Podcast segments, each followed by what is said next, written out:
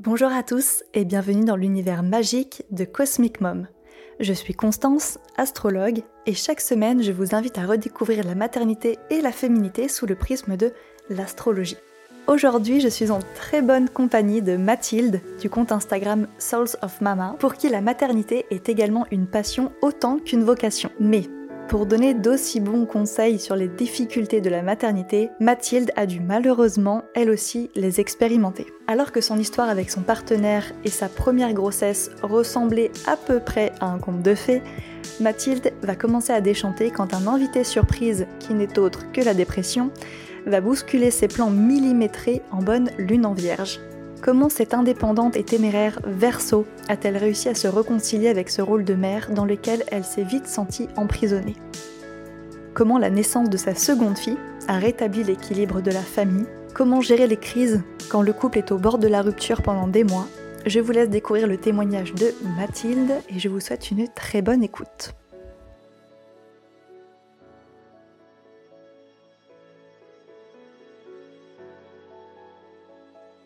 Bonjour Mathilde, bienvenue sur euh, Cosmic Mom. Je suis ravie de, bah, de t'avoir sur le podcast hein, parce qu'on a déjà un petit peu discuté avant l'enregistrement et on a déjà un très bon feeling, donc euh, j'adore. Déjà, comment vas-tu Mathilde? Bah, écoute, euh, bonjour Constance, merci pour cette invitation. Je suis ravie hein, de partager ce moment avec toi et je vais, je vais très bien. Je vais très bien. Super. Bon, actuellement, tu es en, en déplacement apparemment exactement, euh, exactement. J'ai pris un peu de temps pour moi. Je suis pour quatre jours à Barcelone, donc euh, voilà. Trop cool, au soleil. Oui, exactement. Bon, Mathilde, moi je te connais des, forcément d'Instagram, des réseaux. D'ailleurs, c'est quelqu'un, c'est une auditrice qui m'a envoyé ton compte euh, et qui m'a conseillé ton compte. Donc, bah, du coup, j'ai évidemment accroché avec ta vision de la maternité et tout ça. Alors, est-ce que tu peux un petit peu te présenter pour les auditrices qui ne te connaissent pas encore? Oui, bien sûr. Alors donc du coup, euh, voilà, je suis Mathilde, je suis, euh, maman de deux enfants. Euh, je suis rentrée, dans cette, dans cette transition, de la maternité il y a trois ans et demi maintenant. Euh, donc, je suis en couple depuis six ans. Donc, on était un jeune couple euh, lorsqu'on est devenu euh, parents. Euh, je suis, bah, je suis, j'ai toujours travaillé dans l'univers du tourisme. Hein, c'est ma première passion. mais c'est vrai qu'il y a trois ans et demi, je me suis lancée du coup dans tout ce qui était maternité. En fait, j'ai lancé un premier compte Instagram qui s'appelait Elle m'avait pas dit. Et en fait, c'était parce qu'il y a trois ans et demi, très rapidement, j'ai j'ai eu des difficultés hein, dans cette transition maternelle. Et en fait, j'ai créé un premier compte Instagram qui était vraiment un pansement. Hein, c'était vraiment une guérison. En fait, j'écrivais pour moi. Et, euh, et à chaque poste que j'écrivais, je me mettais en pleurs. Enfin, c'était terrible. Et je me suis dit juste, en fait, il faut que j'arrête faut que j'arrête. Je peux pas créer un compte Instagram sur tout ce qui est dépression maternelle parce que ça me parle trop. Et donc, du coup, euh, j'ai laissé ça de côté. J'ai laissé ça de côté, puis j'ai continué ma vie euh, tranquillement. Et puis, en fait, euh, deux, trois ans après, quand j'allais beaucoup mieux, j'ai recréé un compte Instagram. Et là, je me suis dit, en fait, maintenant, je peux en parler. Et euh, maintenant, euh, je peux parler de la psychologie maternelle, je peux parler de la dépression maternelle, je peux parler de tous ces sujets, en fait, qui m'ont animée euh, depuis deux ans, sur lesquels j'ai fait des recherches, je me suis informée, je me suis formée. Et donc, de là, en fait, j'ai commencé à, à faire grandir ce compte. De plus en plus de femmes ont commencé à me suivre. Et j'ai donc du coup lancé un, un, site internet avec un blog, avec plus de ressources. Et en fait, aujourd'hui, c'est, j'ai envie de dire, c'est mon travail à temps plein. Hein. Euh, donc aujourd'hui, je suis sur Sales of Mama euh, à 100%. J'ai quitté mon travail et je me concentre à, je viens de dire à 100%, mais à 200% dans l'accompagnement euh, des mamans qui sont en pleine transition. Bah super. Bon, déjà évidemment, je pense que ça va intéresser toutes nos auditrices, hein, ce que tu fais forcément. Et puis, Bon, ça, on va forcément en parler. Si je t'ai invité aujourd'hui, c'est pour parler bah, du côté euh, pas forcément toujours évident de la maternité et surtout tout ce qui concerne un peu le baby blues, la dépression qui, euh, qui suit euh, certaines certaines maternités finalement. Donc avant qu'on saute un petit peu dans le, enfin, les, pieds dans le plat finalement, qu'on mette les pieds dans le plat, oui. forcément, on a toutes les deux en face de nous ton thème astral. Oui. Alors, bon, tu m'as dit que toi, tu n'étais pas très familière, on va dire, à cet univers-là. Donc, c'est toi la professionnelle, moi vraiment, je n'y connais rien. Bon, je vais essayer de faire les présentations de la manière la plus euh, simple possible. Alors, Euh, donc, du coup, Mathilde, toi, tu es verso. Donc, Oui. euh, bon, ça, normalement, tu le sais. Voilà. Oui. Et, et donc, quand on parle, en fait, du ce qu'on appelle le signe solaire, en fait, quand tu dis que je suis, euh, je suis verso, ce que tu dis, c'est mon signe solaire, c'est le verso. Et en fait, c'est juste ce petit symbole orange, juste là, en bas, qu'on voit. C'est juste ça, en fait. Euh, et as tout le reste du thème qui, qui évidemment, est, est important. Donc, tu es verso, ascendant balance. Ici, c'est le symbole qu'on voit juste là, assez ascendant balance, et avec une lune, du coup, en vierge, en maison 12.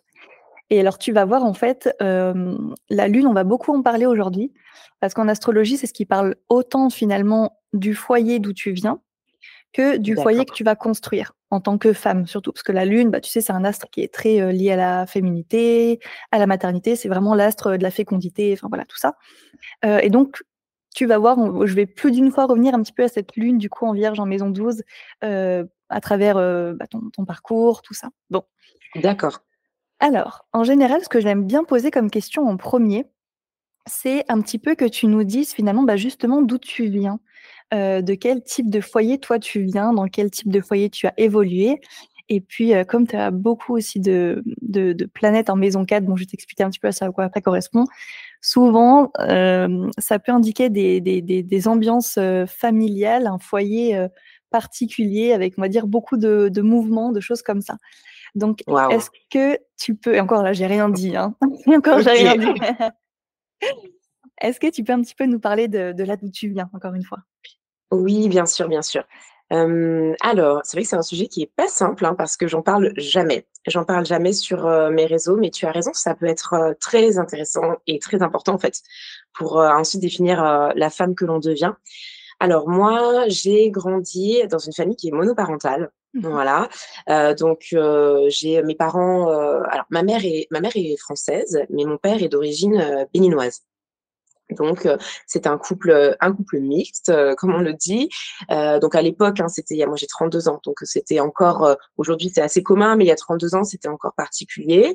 donc mes parents se sont rencontrés à Paris, ils se sont mariés, ils ont vécu quelques bonnes années ensemble et puis donc du coup est venu mon grand frère. J'ai un grand frère et euh, donc trois ans après, je suis née et mes parents se sont séparés euh, un an après ma naissance. Voilà. Donc euh, beaucoup de problèmes, on va dire. Je pense que c'était une relation qui devenait toxique. Je pense que voilà, aujourd'hui en tant qu'adulte, je peux mettre les mots dessus, mais ma mère, je pense, a vécu une relation de couple qui a été très compliquée. Et donc, euh, voilà, moi j'ai grandi sans connaître mon père, euh, mais on a grandi auprès de mes grands-parents. Donc, on avait quand même une grosse figure d'attachement, euh, même paternelle, on va dire, parce que j'étais très proche de mon grand-père. Il y avait ma grand-mère et il y avait ma mère. Donc, j'avais quand même trois parents, entre guillemets, mais c'était quand même pas mon père. Non, voilà, c'est quand même différent. Donc, j'ai grandi comme ça. Et c'est vrai que je me suis construite, je pense, avec un gros manque euh, affective d'une certaine sorte parce qu'on se sent abandonné, évidemment. Je je suis pas psychologue, mais euh, je pense que tout enfant qui ne connaît pas un parent euh, a ce sentiment euh, d'abandon, même si de l'autre côté, comme je te disais, il y avait euh, j'avais euh, beaucoup de ressources émotionnelles. Hein. J'ai eu ma mère et mes grands-parents qui étaient là, mais le manque d'un père, c'est encore autre chose. Surtout que je suis du coup une petite fille métisse et il y a ce côté aussi euh, des origines qui est compliqué parce que on a une couleur, euh, les gens nous renvoient à une certaine forme d'origine, mais en fait on n'arrive pas à s'identifier à cette origine parce qu'on ne la connaît pas et parce qu'on a un père qui qui n'est pas là. Donc ça, ça a été, je pense, très compliqué et je me suis construite comme ça dans mon enfance. Et euh, mais par contre, voilà, foyer très aimant. J'ai une maman qui était très aimante, qui était là, mais qui, je pense, n'avait pas l'instinct maternel. Et ça, c'est bon, on en parlera peut-être plus tard, mais je pense que ça a été compliqué aussi, moi, dans ma construction de mère, mais qui n'avait, elle je pense qu'elle avait l'instinct maternel, mais je pense qu'elle avait cette vision, euh, tu sais, de, de famille. Et donc, du coup, quand, quand tu as un échec au niveau de ta famille, peut-être que c'est compliqué après d'avoir une relation comme tu l'entendais, hein, comme tu l'idéalisais avec euh, tes enfants. Et donc, je pense qu'à un certain moment, elle était là, elle était présente, elle a toujours été présente, mais je pense qu'il y avait une distance aussi. Euh, je l'ai senti et ça, ça s'est euh, concrétisé euh, vers mes 14-15 ans parce que, alors je viens d'un foyer aussi, alors monoparental, je l'ai dit, comme on le sait, les familles monoparentales, c'est généralement pas les familles les plus aisées. Hein. Donc voilà, au niveau de l'origine sociale, on était, je vais pas dire pauvre parce que je pense que ce serait un peu trop, mais ma mère n'avait pas beaucoup de moyens. On a grandi euh, simplement, humblement, et euh, moi je me suis construite sur ce modèle de bon, quand tu manques euh, d'un père, voilà, il y a ta mère qui est un petit peu, c'est compliqué, c'est compliqué financièrement, c'est compliqué logistiquement, c'est compliqué émotionnellement, parce que moi j'ai j'ai vu ma mère quand même beaucoup pleurer, beaucoup avec beaucoup de doutes. qui, elle était là, hein, comme je dis, elle était aimante, mais il y avait une certaine cette, cette certaine distance qui, je pense, était due en fait à cette difficulté à elle. Et donc, j'ai grandi ensuite. Bon, ça, c'est, tu sais, tu as les premières années, quand tu es petit, tu vois les choses, tu n'arrives pas trop à les comprendre, elles sont là, bon, tu vis avec, tu grandis avec.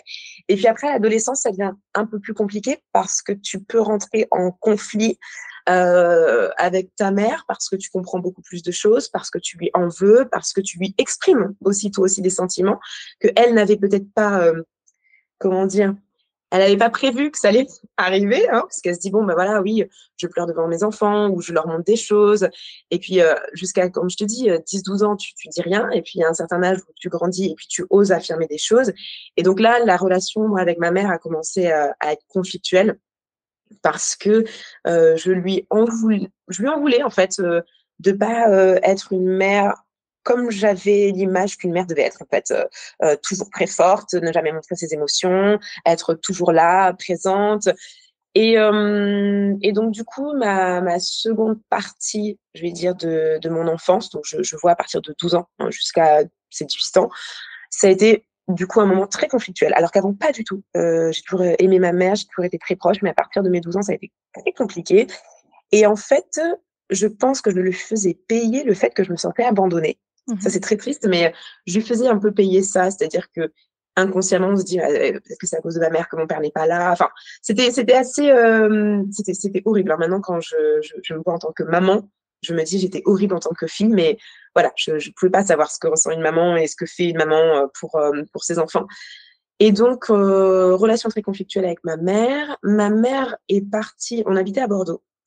et ma mère est partie, en fait, quand j'avais 14 ans pour, euh, pour le travail à Paris. Et à cette époque-là, en fait, euh, du coup, elle m'avait laissé chez mes grands-parents, hein, mes grands-parents qui ont toujours été là, du coup. Elle m'a laissé là-bas parce qu'elle, euh, parce que financièrement pour elle, ça n'allait pas, et donc elle a dû partir à, Paris pour trouver du travail. Elle trouvait qu'on était un petit peu jeune pour partir avec elle, c'était compliqué. Elle allait habiter dans des lieux qui n'étaient pas forcément, enfin, voilà, c'était trop petit, pas gérable. Donc là, je pense que j'ai senti un deuxième rejet et une un deuxième abandon finalement, hein, parce que tu connais pas ton papa et ensuite tu ta maman qui, qui te dit bon ben moi je, je pars en fait et je dois te laisser avec tes grands-parents. Donc ça, ça a été très très compliqué pour moi à vivre.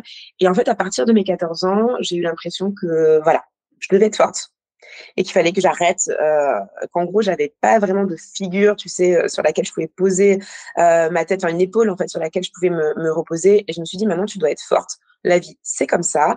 Euh, bah oui, t'as pas connu ton père, c'est pas grave, il y a pire, hein, il y a pire dans la vie, on va arrêter. Et ta mère s'en va, bon ben, elle a ses raisons, donc maintenant on va être forte. Et en fait, après, je me suis construite comme ça, de il faut être forte, il faut être forte, il faut être forte. Et, euh, et j'ai commencé en fait à ne plus montrer mes émotions, à vraiment tout renfermer en fait, vraiment rester fermée. Et justement, j'ai été cette figure auprès ensuite de toutes mes amies, euh, celle qui réconforte, celle qui est là, celle qui pousse vers l'avant. Et je me suis construite en tant que femme comme ça. Et euh, de toute façon, on se construit en tant que femme par rapport euh, de là où on vient. Donc c'est très intéressant cette question. Et en fait, je pense que j'ai su, moi, j'ai subi deux abandons dans ma vie qui m'ont permis, enfin qui m'ont permis, par la force des choses, euh, qui m'ont dit bon, ok, des fois, on n'a personne sur qui compter, c'est pas grave, on y va. Euh, dans la vie, il y a pire et juste euh, on va de l'avant parce qu'il faut que tu te construises. Et surtout, j'ai toujours gardé en tête, moi je me suis toujours dit, moi je ferai pas ça. Non, moi je ferai pas ça. Et moi, quand je serai maman, parce que c'était aussi une envie qui était là depuis toujours, quand je serai maman, je serai juste une mère qui sera parfaite. Mmh voilà, je me suis toujours dit, je serai une mère qui sera parfaite, je ne ferai rien subir à mes enfants. Et, et je ne comprends pas qu'on puisse, parce que ma mère, je, l'ai vu subir sa maternité, hein, clairement, je l'ai vu subir sa maternité en tant que femme, euh, en tant que, que, que mère euh, célibataire. Et je me suis dit, je m'interdis ça. Je vais faire tous les choix dans ma vie qui vont me permettre de vivre déjà une vie que je ne subis pas, mais que voilà, qui me qui me fait rêver et que j'aime. Et surtout, je ne subirai jamais ma maternité. Et tu vois, je, je, suis partie dans la mmh. vie comme ça, et c'était euh, voilà. Donc après, la pression, on quoi. de la suite. La pression. la pression. Avec en plus cette image, tu sais, idéalisée quand même de la mère que moi je n'ai pas eue, mais que du coup je serai pour mes enfants. Mmh. il y a énormément de choses qui sont déjà très intéressantes dans ce que tu dis. Forcément, moi, je ne pouvais que euh, jeter un coup d'œil à chaque phrase sur ton thème en me disant Ah, ça c'est par rapport à ça, ça c'est par rapport à ça. D'accord. Donc, euh, bah, pour te faire un petit récap, alors, enfin, un petit récap, on va dire le, ce que tu as dit, mais vision astro par rapport à ton thème, oui. pour t'expliquer un petit peu. Alors, effectivement, donc comme je te l'ai dit, c'est la lune qui nous intéresse un petit peu dans cette question-là du foyer, de la maternité, tout ça. Donc, pour l'instant, je la mets un petit peu de côté parce qu'on va en reparler. Mais tout ce qui concerne, pareil, en fait, le, contexte familial, tout ça, il y a un autre endroit qu'on regarde et c'est la maison 4, comme je, te l'ai un petit peu dit tout à l'heure. Donc, elle se trouve tout en bas du thème ici. Et on voit que chez toi, donc, il y a beaucoup de planètes dans cette euh, zone-là de ton thème ici. Donc, il y a Uranus, Neptune, Mercure, Saturne et le Soleil qui est pas très loin. On a également le nœud nord et tout ça en Capricorne. Ok. Alors, en fait, là, il y a plusieurs mots-clés que j'aurais pu te, te, dire avant que tu me racontes ton histoire, par exemple. Typiquement, avec Uranus en maison 4, on peut effectivement vivre bah, des séparations des parents, notion de fracture, de, de cassure, déjà premièrement. Avec Neptune en maison 4, on peut effectivement avoir vécu de l'abandon. C'est un des mots-clés pour Neptune, en l'occurrence. Il y a aussi toute une notion de flou par rapport aux racines dont tu m'as parlé. Euh, de là où on vient, parce que vraiment, la, maison 4, c'est tout ce qui concerne un petit peu le transgénérationnel même. Hein. Oui, la lune aussi. Mais c'est vraiment euh, ce qui remonte, c'est pas forcément que le foyer dans lequel on a grandi, c'est les origines, au sens large du terme. Euh, parfois même la notion de flou de la maison 4. Donc effectivement, c'est soit on ne sait pas trop d'où on vient, on ne sait pas forcément mettre des prénoms sur les gens, tout ça. mais parfois, ça peut être aussi des gros secrets de famille, des choses comme ça, le flou, vraiment tout son, son, son, extrême, quoi, j'ai envie de dire. Et oui. Et voilà. et tu as forcément une maison 4 qui est très saturnienne, qui est, enfin, tu as un thème qui est très saturnien en général. Et donc, souvent, les, personnes qui ont un fort Saturne dans leur thème astral, c'est des personnes qui très tôt, très enfin, vraiment dès l'enfance, vont avoir des responsabilités. C'est vraiment des personnes, enfin, souvent on dit que c'est un peu bah, des adultes dès l'enfance, hein, souvent.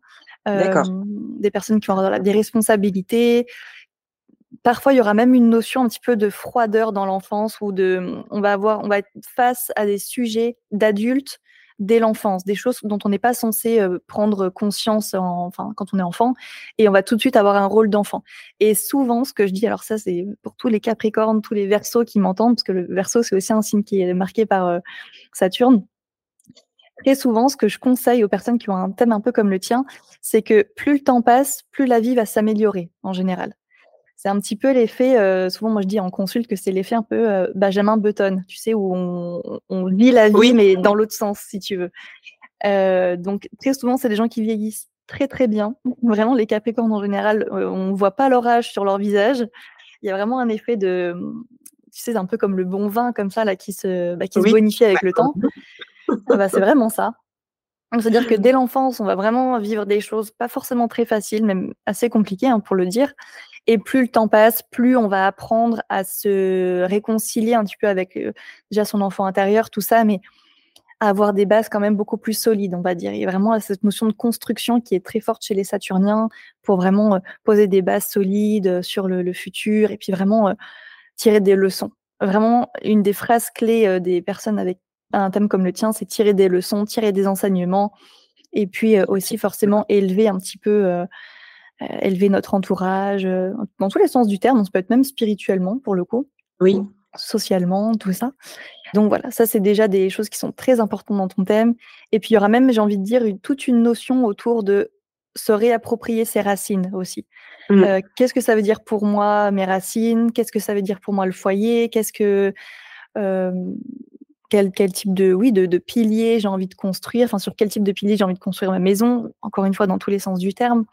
Et puis alors du coup pour la lune en maison 12 qui est donc en vierge chez toi, la lune en maison 12 elle est super intéressante. c'est vrai que souvent on peut avoir cette notion un petit peu de distance émotionnelle avec nos parents, un de nos deux parents, surtout un petit peu plus la mère, parce que la, lune, c'est un peu plus le rapport qu'on a avec notre mère et puis nous plus tard en tant que mère. Alors, forcément, moi je dis toujours que c'est pas parce que, admettons, on a une relation conflictuelle avec notre maman que forcément en tant que mère, on va avoir la même chose. mais c'est vrai qu'il y aura des petites choses à travailler, bah forcément, voilà, c'est toujours un petit peu comme ça qu'on guérit aussi. Et c'est vrai que la lune en maison 12, on peut se sentir effectivement éloigné émotionnellement d'un de ses parents, peut-être plus de la mère, où il y a cette notion-là. Ah, il y a un petit truc que j'ai pas dit sur la maison 4 aussi qui est super intéressante.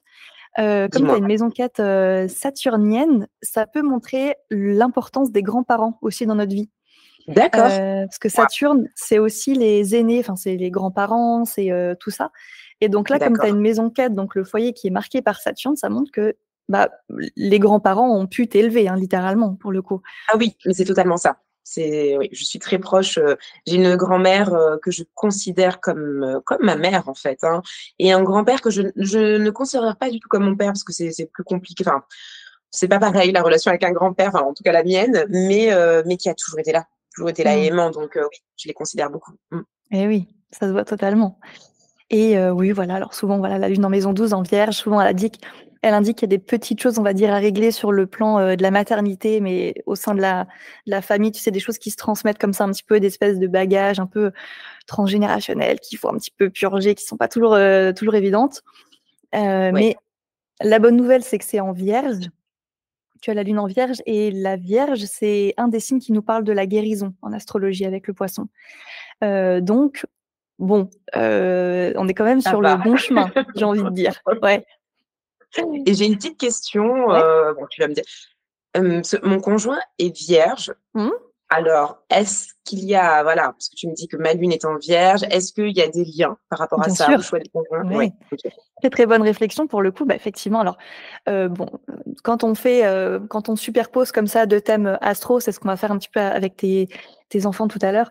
Euh, c'est ce qu'on appelle une synastrie. Bon, on s'en fiche un petit peu du mot, t'as pas à le retenir, on s'en fiche. Mais en gros, effectivement, très très très souvent, et d'ailleurs la même chose avec tes filles, on se, on, attire à nous des personnes qui forcément nous ressemblent.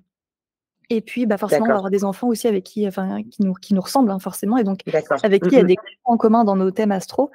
Euh, et euh, oui, forcément. Alors, c'est intéressant parce que le soleil dans le thème d'un. Donc, quand tu dis je suis vierge, comme je te disais tout à l'heure, c'est le signe solaire. Oui. Et le signe solaire dans le thème d'un homme, c'est vraiment son énergie masculine pour le coup. C'est lui en tant qu'homme. ok?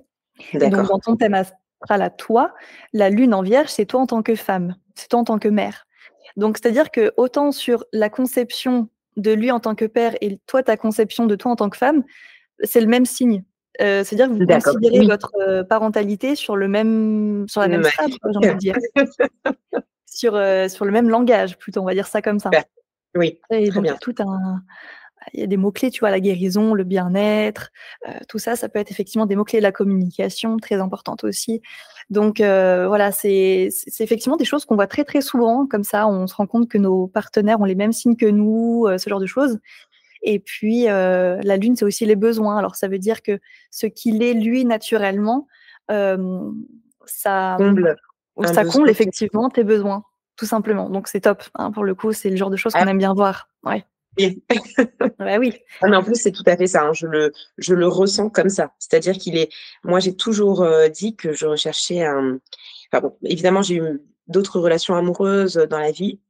Et lorsque, avant de rencontrer euh, bah, du coup mon conjoint avec qui euh, du coup j'ai eu deux enfants, j'ai dit je cherche quelqu'un avec qui je suis compatible en fait.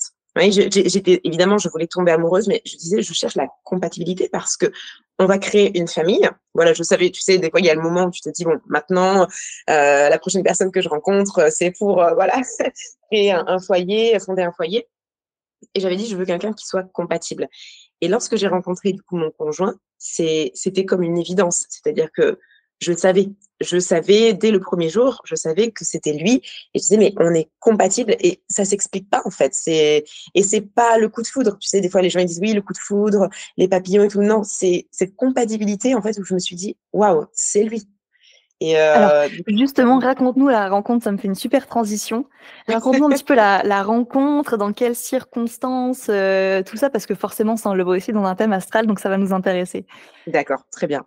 Alors, du coup, alors la rencontre avec mon conjoint, j'étais à j'étais à Toulouse à ce moment-là. Moi, j'ai beaucoup voyagé, hein. j'ai beaucoup voyagé et il y a un moment où je me suis dit: «Là, j'arrête, je n'en peux plus, il faut que je me pose» et surtout que j'avais vraiment cette envie et pourtant j'avais, j'avais 26 ans, je crois à l'époque, oui, j'avais 26 ans, 27 ans et je me suis dit: «Il faut que j'arrête de voyager, j'ai besoin de me poser, comme beaucoup de femmes, je me dis bon, euh, voilà, j'arrive bientôt euh, sur mes 30 ans, euh, j'ai peut-être envie de fonder une famille, donc la vie de baroudeuse, c'est peut-être plus, voilà, c'est peut-être plus d'actualité pour, ce que je, pour ce que je souhaite. Donc je suis arrivée à Toulouse et donc je connaissais personne, hein, je connaissais pas du tout cette ville, c'était juste pour le travail, j'avais trouvé un, un travail là-bas. et bah, je, c'est aujourd'hui que j'en parle, mais voilà, je, je m'étais inscrite sur sur les réseaux. Hein. sur un réseau de rencontres, euh, bah, sur Tinder en fait. J'étais sur euh, sur Tinder. Je me suis dit bon, à, l'époque c'était plus pour, euh, tu sais, je connaissais personne dans la vie, donc je me suis dit bon, allez, juste, je vais faire des rencontres parce que ça va me permettre de, tu sais, de, de sortir et de faire des choses, voilà.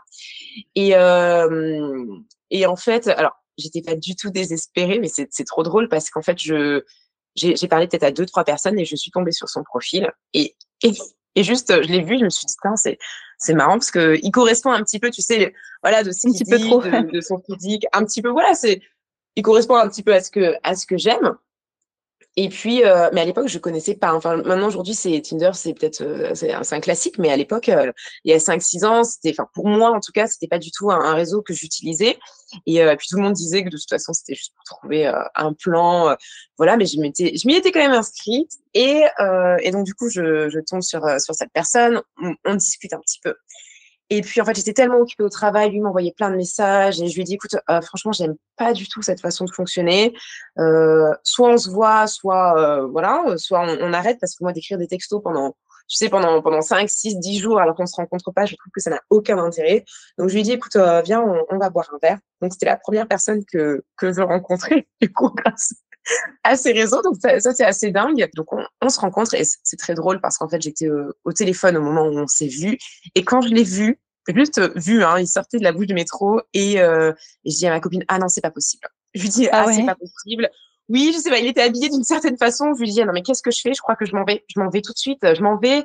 C'est-à-dire, c'est ma copine qui, qui est à fond dans l'astrologie et elle me dit, non, mais arrête, tu peux pas, euh, tu peux pas lui faire ça déjà, c'est pas correct. Je dis, non, mais c'est pas grave, on s'en fiche, je le connais pas, je m'en vais. Et elle au téléphone avec moi, elle dit non mais reste. Elle dit tu sais jamais ce qui peut, euh, voilà, ce qui, ce qui peut se passer. Tu peux passer juste une très bonne soirée. Reste. Et je dis bon, ok, allez, je reste.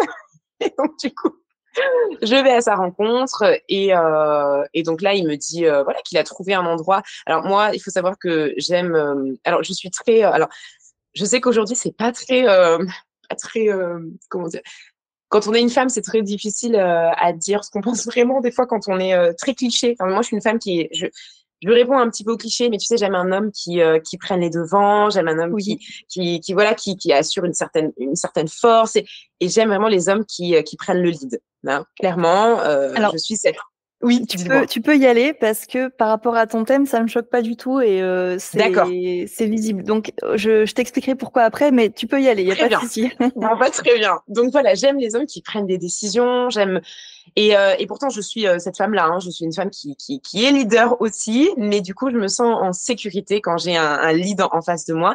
Et j'avais jamais rencontré euh, d'homme qui prenait, tu sais, ce, cette place-là dans ma vie. Et en fait, tout de suite, il m'a dit, écoute, j'ai trouvé un endroit, on va aller là. Enfin, tu sais, il y a pas eu de, on n'a pas eu de questions à se poser. On va aller là, j'ai trouvé un bar sympa, etc. Et donc, il s'avère que c'était un bar salsa. Évidemment, j'adore la salsa. Donc, du coup, je me suis dit, waouh, c'est parfait. donc, euh, là, on passe une très bonne soirée. Et en fait, euh, on passe une soirée où juste, évidemment, on, ne fait que parler, parler, parler, parler.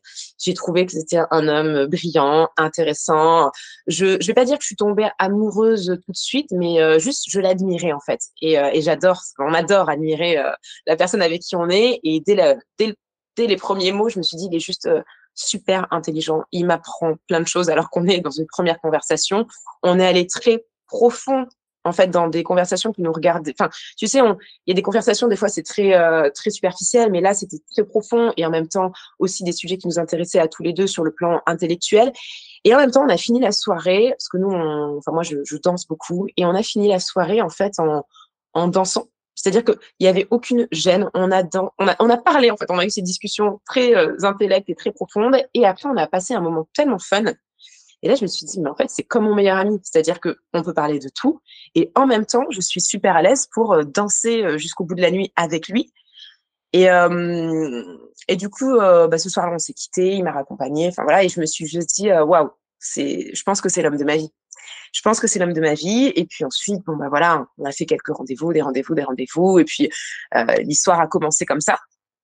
Et, et c'était un homme qui n'était pas du tout pressé hein, euh, sur le plan euh, voilà intime. Je me suis dit waouh, waouh. Pas mal.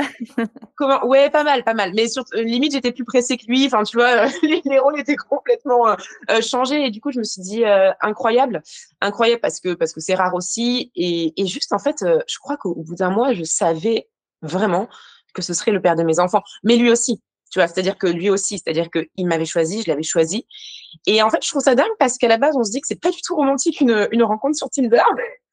Et comme quoi, en fait, pour nous, ça a été dingue parce que bah, pour moi, c'est ma première rencontre Tinder et c'est l'homme de ma vie et c'est juste une évidence. Et, euh, puis voilà. Donc, euh, ah oui, alors je sais pas si c'est intéressant, mais c'est vrai qu'on, ce qui est dingue aussi, c'est que dès les premiers, de, échanges, en fait, on, s'est rendu compte qu'on venait du même endroit, on venait de Bordeaux tous les deux. Du coup, euh, lui aussi, il était à Toulouse pour le travail. Il venait d'arriver. Lui aussi, il connaissait personne. Et en fait, on venait de Bordeaux tous les deux. On avait des connaissances hein, euh, en commun. Et donc, euh, ça aussi, ça nous a rapprochés, évidemment. Mais en fait, on a trouvé tout ça juste dingue. Juste, voilà. Donc, donc, voilà. Puis aujourd'hui, ça fait six ans, six ans et demi qu'on est ensemble. Et puis deux enfants. Et puis, et puis voilà. bah, vraiment, chapeau. Je pense que c'est le genre de d'histoire qu'on aime bien entendre. Enfin, vraiment, euh, le premier euh, date Tinder, hop, on se rend compte que c'est l'homme de notre vie. Je pense qu'il y a deux, trois personnes qui seraient jalouses hein, dans l'histoire. J'ai des copines qui m'ont dit, mais c'est pas possible. Mais tu sais, même quand j'ai dit à mon frère que j'avais rencontré sur Tinder, ça lui a fait un petit choc parce qu'il s'est dit, attendez, moi, j'utilise pas Tinder pour ça. Euh, j'ai dit, ma petite sœur est sur Tinder. Mais figure-toi que et en fait, euh, et en fait, non. Bah ouais. Figure-toi que je connais de très belles euh, relations qui sont euh, effectivement euh, faites sur Tinder, donc comme quoi ça veut tellement rien dire. Enfin, moi j'ai pas du tout cet a priori là sur les sites de rencontres parce que vraiment on peut rencontrer effectivement l'homme de notre vie en faisant des courses sur Tinder. Enfin bref, peu importe. Mais, quand on doit le rencontrer, c'est ça. Mais aujourd'hui, c'est moins. Euh, à l'époque, il y avait encore cette honte, en fait. Enfin, en tout cas, de, de, mon côté, et je pense pour beaucoup, il y avait encore cette honte. Maintenant, c'est d'en parler. En fait, ça paraît naturel. Il y en a tellement qui se rencontrent sur les réseaux. Mais quand même, à l'époque, euh, il y a six ans et demi, c'était encore un peu. Euh, ça faisait un peu, voilà, les gens qui pouvaient pas rencontrer quelqu'un ailleurs. Enfin, tu vois, c'était un petit peu honteux. Moi, j'avais honte hein, d'aller sur Tinder, mais finalement. Comme quoi, hein. Voilà. Mais oui. Alors, forcément, par rapport à ton thème, c'est très intéressant tout ce que tu nous as dit. Il y a des petites choses qui m'ont sauté aux yeux. Donc, pour tout ce qui est un petit peu sentimental, on va regarder deux secteurs dans ton thème. On va regarder la maison 5 et la maison 7. Alors, j'ai envie de commencer par la maison 5 parce que alors, la maison 5, elle nous parle de plein de choses différentes. Elle nous parle autant des passions que des relations amoureuses, que des enfants. Donc, c'est quand même beaucoup de choses. Toi, justement, tu as le Soleil et Vénus dans cette maison-là. Donc, très souvent, les personnes qui ont ce genre de placement, déjà dans, dans ce secteur-là, souvent, c'est des personnes qui, euh, effectivement, souhaitent avoir des enfants plus tard, pour qui ça peut représenter un, un objectif de vie, déjà, premièrement. Et puis, surtout, c'est des, des planètes qui sont très positives dans le secteur, finalement, de la créativité, de l'expression de soi, de la danse, euh, tout ça. Donc, effectivement, le fait que tu me dises que ce soit une passion, c'est pas du tout étonnant pour le coup. Hein. Euh, le sport même, enfin, voilà, tout ça. Maintenant, du coup, tu as la maison 5 en verso. C'est trop intéressant parce que effectivement, le, le verso, c'est le signe des nouvelles technologies, des réseaux, de tout ça.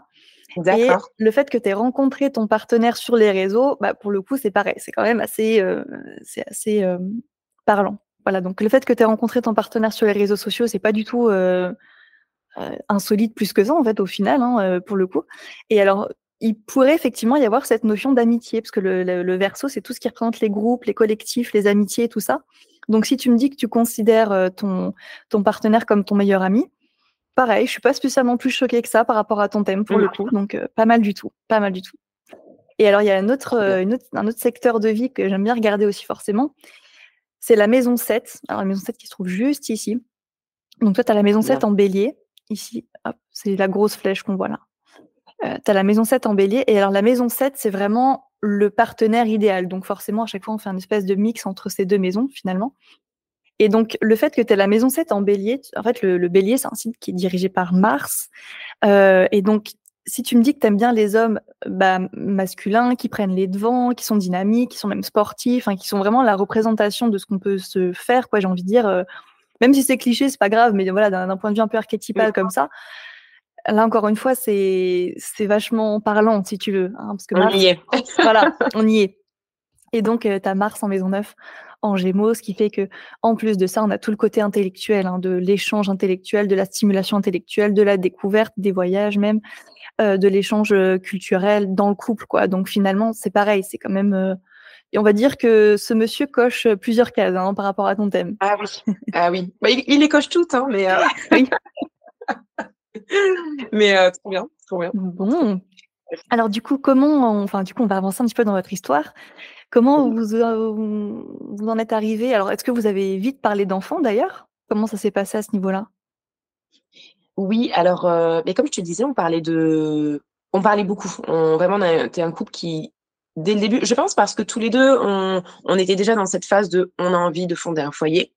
Et donc, au-delà des choses classiques, on, parlait tout de suite de notre vision de vie, euh, de l'éducation, bah, de comment nous on a été éduqués, comment nous on voyait l'éducation, euh, tout ça. En fait, on a, eu, on a beaucoup communiqué. Et euh, je pense que c'est arrivé très vite. Alors, en fait, on a emménagé très vite ensemble. Et ensuite, je crois que ça faisait euh, un an et demi qu'on était ensemble. Et, euh, et je revenais d'un voyage, parce que voilà, je travaillais dans le voyage n'était pas ensemble pendant un mois. Et je me rappelle que pendant ce mois-là où j'étais en voyage, je ne faisais que penser à ça. Je me disais, waouh, euh, c'est bon, je suis prête, je suis prête. Euh, je, voilà, j'avais le temps en fait d'être hors de mon quotidien, d'être un petit peu plus dans l'introspection. Et, euh, et en fait, il me manquait tellement. Et je me disais, mais en fait, c'est une évidence. J'ai même pas envie d'attendre. Enfin voilà, j'étais dans cet esprit que là, c'est bon, c'est le moment. Je me sens prête à être maman. Et donc du coup, je suis rentrée euh, de ce voyage et je lui ai dit, euh, voilà, est-ce que, est-ce que lui, ça lui intéresserait Ça l'intéressait. Allez, au travail. Sur, sur, ce chemin-là. Euh, et puis il m'a dit, euh, bah, ouais, carrément, ok, oui, bien sûr. En fait, moi, j'en ai envie. Euh, lui, alors lui, il faut savoir, c'est un homme qui a, bon, il a grandi dans une famille où il y avait, euh, il a une grande famille en fait. Il a une grande famille, donc pour lui, avoir des enfants déjà, c'est une évidence. Il en voulait beaucoup. il est très famille. Il est très famille, et donc lui, s'il avait pu, il, a, il voilà, il aurait eu des enfants très jeune, mais bon, comme il a fait ses études, c'était pas possible. Mais c'était vraiment, tu sais, quelqu'un qui voulait, il a toujours, il a toujours voulu avoir des enfants. Donc quand je lui ai dit ça, étant donné qu'il avait déjà choisi que que je sois la femme de, voilà, la femme de sa vie, c'était aussi une évidence. Donc en fait, très vite, on s'est dit, bah, ok, let's go. Et en fait, il faut savoir que, alors moi, j'étais dans je suis, je me suis, enfin, je me suis jamais protégée. J'ai jamais utilisé, de contraception, donc j'ai toujours fait tout naturel, en comptant mes jours, euh, etc. Et donc en fait, ça a été très facile de tomber enceinte parce que j'ai juste dit bon, ok, mon cycle il est comme ci, comme ci, comme ça. donc si euh, je veux tomber enceinte, faut juste que voilà, à ce moment-là, euh, on, on, y aille. Et puis et puis voilà, c'est arrivé comme ça. Un mois et demi après, j'étais enceinte et et on était juste super heureux et très contents et et c'était et c'était super et, et puis voilà tout était très bien. Enfin voilà, on, on a, on a juste pas rencontré de difficultés en fait. Mm. Mmh. effectivement, bah, ça c'est pareil, hein, le, la notion de, de fertilité dans un thème astral, on, peut la voir également. Et dans ton thème, tout est au vert. Hein, effectivement, je confirme qu'il n'y a pas spécialement de problème à ce niveau-là. Donc, bon, bah, ça, c'est forcément, tu le sais déjà. Donc, voilà. Voilà, mmh. oui, oui. Ça, c'est une chance aussi. Hein. C'est vrai qu'aujourd'hui, on se rend compte qu'il y a de plus en plus de problèmes et, nous, on n'a on, juste pas vu, on l'a pas vécu. Et puis surtout que, comme je disais, je contrôlais mon cycle. Hein. Je, je, je, le contrôlais, je l'ai toujours contrôlé depuis très jeune. Donc, euh, alors c'est pas un message que je vais dire à tout le monde parce qu'il faut, il faut quand même apprendre hein, euh, son cycle hein, avant de, de, ne pas euh, utiliser de contraception. Mais quand on le connaît très bien et qu'on s'informe et on peut gérer hein, de cette façon-là. Et je pense aussi que ça, ça, a permis aussi de tomber enceinte euh, très, très facilement. Mmh. Ouais, mmh. c'est super intéressant parce que donc forcément pour tout ce qui est un petit peu cyclique hein, pour les femmes, donc, bah, le mmh. cycle menstruel, tout ça, forcément c'est la lune qu'on regarde hein, toujours. Et quand on a la lune en maison 12, qui est une maison d'intuition, et en plus en vierge, bah, ça veut dire qu'on mêle dans notre gestion cyclique, dans notre gestion des, cycles féminins, bah, intuition et puis tout un côté aussi très naturel, si tu veux. parce que la Vierge, c'est un signe qui est quand même rattaché à la nature. Il y a quand même quelque chose de très mmh, rattaché au bien-être, voilà, ce, genre de choses. on pourrait même dire un peu bio comme ça. Enfin, avec la, Vierge, c'est vraiment la connexion à la nature, tout ça. D'accord. D'accord. Donc effectivement, pas du tout pas du tout étonnant. Du coup, comment se passe la grossesse? Comment se passe du coup euh, l'accouchement? Oui, alors super bien. Voilà, super bien. Bon, comme toute femme qui tombe enceinte, qui a les petits mots par-ci, par-là, mais vraiment très bien. Nous, on est très épanouis, euh, très contents. On attend notre bébé euh, avec impatience. Euh, donc voilà, on a pensé une petite fille. On est ravis. qu'est-ce que qu'est-ce qui s'est passé? On, a déménagé entre temps. Voilà, mon conjoint a eu une mutation, donc on a on était à Toulouse et on est monté sur Paris. mais bon, comme je bouge beaucoup, moi ça vraiment c'était aucun souci même d'accoucher dans un environnement que je connais pas. Enfin, c'était pas du tout un problème pour moi. Enfin, donc euh, très bien. L'accouchement, ben, on parlait du naturel. Je l'ai mmh. voulu physiologique à fond. En plus, moi, je suis un peu une extrémiste. je suis vraiment extrémiste, hein. c'est-à-dire que j'ai refusé tous les déclenchements qu'on m'a proposés. Euh, J'étais vraiment euh, j'étais voilà, j'avais mon idée. De toute façon, je voulais que ce soit parfait. Il fallait que ce soit parfait. Je, je voulais être dans le contrôle. Ça c'est important parce que quand même, je suis, je veux être dans le contrôle et euh, et, euh, et ça, je l'ai voulu aussi dans mon dans mon accouchement.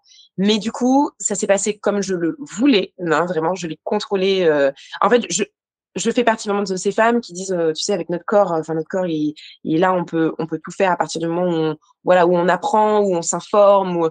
Donc, euh, puis c'était une fierté pour moi euh, à ce moment-là. Après, il n'y a pas vraiment de fierté à, avoir finalement, mais voilà, j'étais dans ce truc de, je veux accoucher naturellement. Et, et donc ça s'est super bien passé. bon, juste à la fin, parce que évidemment, l'accouchement, c'est jamais forcément tout rose, tout rose. Euh, c'est-à-dire que moi, mon corps quand même l'a vécu comme un choc. C'est-à-dire que comme je l'ai, j'ai accouché naturellement, euh, c'était, euh, j'ai tout senti. Enfin, c'est-à-dire que j'ai tout senti. Quand mon bébé est sorti, bon d'ailleurs ils m'ont ils m'ont fait une petite épisiotomie euh, à la fin. Euh, et donc du coup bon sur le moment ça m'a fait quand même un choc. Mon bébé est sorti, j'étais ravie, mais mon corps tremblait mais tellement qu'en fait ils me l'ont posé sur moi et j'ai juste dit ah non non non là je, je peux pas je peux pas parce qu'en fait mon corps tremblait, j'avais froid, euh, mon ventre bougeait. Enfin, c'était vraiment bizarre cette sensation. J'ai pas eu du tout ce, tu sais, ce moment où waouh, on te met le bébé et puis euh, c'est là, tu le regardes. Non, j'ai juste dit euh, je ne peux pas. Je j'y arrivais pas, mais c'est parce qu'en fait j'étais à ce moment-là physiquement, j'étais pas prête à l'accueillir. C'était pas du tout, tu sais, un rejet de mon bébé. Alors vraiment pas parce que j'étais très, voilà, j'ai j'ai aimé mon bébé, mais c'était juste physiquement. Je pouvais pas.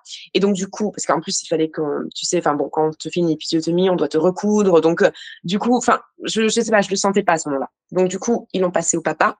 Donc, pendant qu'on était en train, enfin, voilà, il y avait la délivrance du placenta. Ensuite, euh, ils m'ont recousu. J'étais juste en train de les regarder tous les deux et c'était juste magnifique parce que juste en fait elle a eu son premier instant avec son papa et c'était vraiment trop beau. Faut pas que je me mette à pleurer mais c'était trop beau. Et euh, et du coup bon voilà ils ont fait ce qu'ils avaient à faire et ensuite ils me l'ont mise sur moi. Et là j'étais prête à l'accueillir et donc du coup je l'ai prise dans mes bras. On a fait la première tétée. Tout s'est très bien passé. Enfin en fait tout était euh, comme je l'imaginais on va dire. Enfin c'est à dire que tout était très beau. Ça s'est bien passé. L'allaitement s'est mis en place tout de suite. Euh, encore une fois hein, moi je suis très dans l'instinct, la nature. Euh, j'ai appris, enfin, je me suis beaucoup informée quand même aussi beaucoup parce qu'il n'y a pas que l'instinct. Il faut quand même aussi euh, avoir beaucoup d'informations pour, je pense que pour que tout se passe bien. Et puis voilà. Et donc euh, premier jour à la maternité, très bien. J'étais dans cette ébullition d'hormones, c'est-à-dire qu'il y en avait de partout. J'étais remplie d'ocytocine, tout était beau, tout était rose. Et donc voilà, j'ai commencé ma, ma maternité comme ça. Mm. Donc jusque-là, tout se passe quand même relativement bien tout se passe relativement bien, comme on voudrait que ça se passe en fait. C'est hein. ça. Voilà. ça. Alors c'est super drôle parce que je repense à hum, une ancienne euh, participante du podcast. Euh, donc là, je repense à Noémie qui avait également la lune en maison 12 dans son thème astral. Et alors son histoire à elle, pour faire très rapide, en fait, elle a dû accoucher euh, chez elle en urgence, en gros. Voilà. Et, et c'est drôle, c'est un truc que je que je j'entends du coup de, de, vous deux, et c'est un gros point en commun que vous avez dans votre thème, c'est le côté ancestrale. En gros, dans son histoire, elle, expliquait que, ok, bon, bah voilà, je sais que je vais accoucher euh, toute seule, enfin, en tout cas, euh, sans aide euh, médicale. Du coup, hop, on se met dans un état d'esprit un petit peu bestial, j'ai envie de dire. Et il y a un côté très connecté, j'ai envie de dire, très ancestral, très OK, les femmes font ça depuis des décennies, donc je vais le faire. Et c'est un gros point commun effectivement avec ton thème. Je trouve ça super intéressant c'est marrant, mais pour moi, euh, dans le noir, et en fait, il y avait la lune, je voyais la lune et les étoiles, et en fait, pendant tout mon accouchement, je me disais, vous êtes là, en fait, vous êtes là, euh, vous avez été là pendant des milliers d'années, vous l'avez fait, je continue juste ce chemin avec vous. J'étais, mais, mais j'étais dans un autre monde. Le premier, c'était différent parce que j'étais un peu plus dans le contrôle, même si c'était un accouchement naturel, j'étais plus dans le contrôle parce que c'est le premier. Enfin, c'était, j'étais quand même pas euh, sur la lune, mais le deuxième, je l'étais complètement. Donc, ouais, c'est mmh. intéressant. Ouais. Ce côté connecter en fait aux autres femmes. Mm. Ouais, clairement. Alors bon là, je pense qu'on va passer à la partie qui va le plus nous intéresser. Je pense surtout à l'après, parce que jusque là, vraiment, c'est un dessin animé, c'est un Disney, euh, ton histoire. Ah mais bien sûr, bien sûr.